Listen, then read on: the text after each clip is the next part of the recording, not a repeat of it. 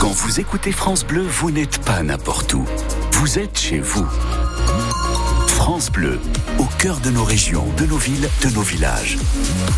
France Bleu Poitou, ici, on parle d'ici. Il est 7h30, vous êtes à l'écoute de France Bleu Poitou, peut-être vous nous regardez à la télévision sur France 3, on vous souhaite un très très bon réveil si vous nous rejoignez. Le point complet sur l'actualité, c'est avec Théo Cobel. Juste un petit mot d'abord sur la, la, météo de ce vendredi, ce sera de la douceur, oui, de la grisaille ce matin, mais aussi des éclaircies cet après-midi. 10 à 12 pour ce matin, jusqu'à 14 degrés au meilleur de la journée. C'était il y a quasiment deux ans, jour pour jour. Oui, la Russie envahissait l'Ukraine, début d'un conflit long et meurtrier qui a poussé des milliers de réfugiés sur les routes. Plusieurs dizaines de familles ukrainiennes se sont depuis arrêtées dans le Poitou et ont été accueillies chez nous. Deux ans après, elles viennent d'écrire une lettre pour remercier tous ceux qui les ont aidées. Et Flamme Sionneau. Vous nous avez accueillis avec beaucoup de chaleur et humanité. Nous vous sommes éternellement reconnaissants. C'est sur la table de sa cuisine qu'Alina et ses amies ukrainiennes ont écrit ces mots de remerciement. On a cherché qu'est-ce qu'on peut faire, comment on peut marquer cette triste date? Après avoir été accueillis il y a bientôt deux ans en France, ces deux amies Evgenia et Lyudmila ont tout de suite su ce qu'elles voulaient écrire dans cette lettre. Remercier la France et les Français pour tout ce qu'ils nous avons donné pendant ces 12 ans comment on était entouré avec beaucoup de chaleur, beaucoup d'intention. C'est énorme. Alors pour récupérer le plus de signatures et de témoignages, elles essayent de contacter toutes les familles ukrainiennes installées dans la Vienne.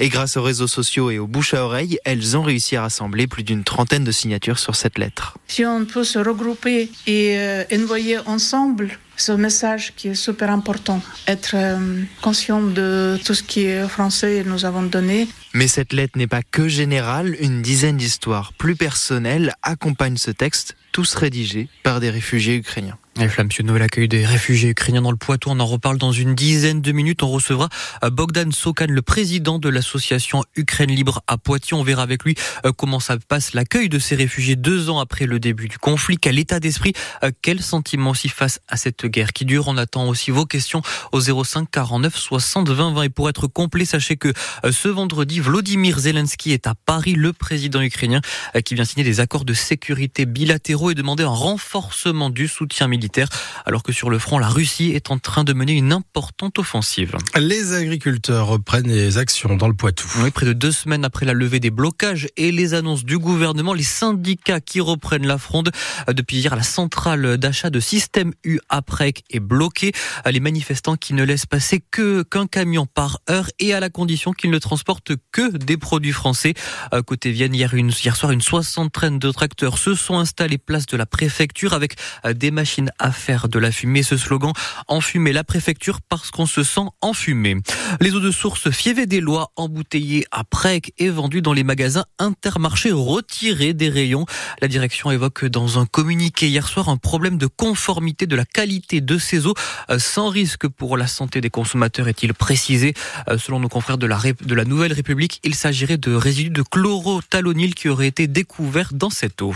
Erwan, toujours introuvable. Oui, sixième jour de recherche ce vendredi et les questions qui restent forcément nombreuses.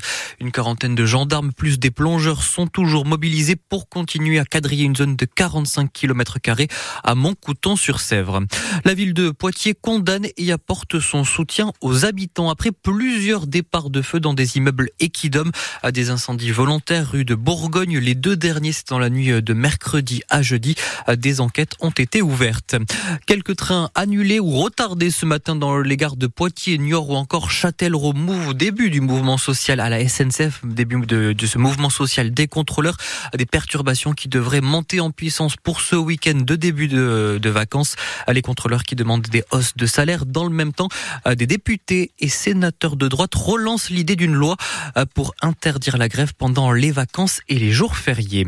Et puis une ministre ce vendredi dans le Poitou après son passage mi-janvier dans les Deux-Sèvres, la ministre du Travail, de la Santé et des Solidarités, Catherine Vautrin, est attendue au CHU de Poitiers cet après-midi.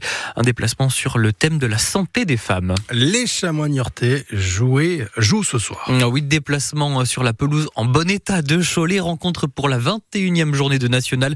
Un match à la portée de nos chamois, toujours deuxième au classement. Ils affrontent le dernier, Cholet qui n'a plus gagné un seul match depuis début novembre. Mais attention au piège de la lanterne rouge, mettant en garde le coach Philippe Inchberger. Ça sera tout sauf un match facile. Parce que quand vous jouez euh, des gens qui sont mal classés, qui restent 15 ou 16 matchs, ben vous savez, l'espace-temps match-point se réduit, donc chaque point est important. Donc euh, voilà, quand vous êtes comme ça, je l'ai connu aussi par le passé, pas mal de fois dans ma carrière. Être obligé de jouer les dernières places, c'est chaud. Et voilà, j'ai envie de dire, c'est plus facile à la limite de jouer une équipe bien classée quand on est mal classé qu'une équipe qui est mal classée. Nous, euh, on est dans une très belle très belle dynamique depuis la reprise en 2024. Vous connaissez les, tenants et les aboutissants du match, euh, puisqu'on jouait derrière les autres lundi, on l'a plutôt bien négocié, même si ça s'est joué sur la fin.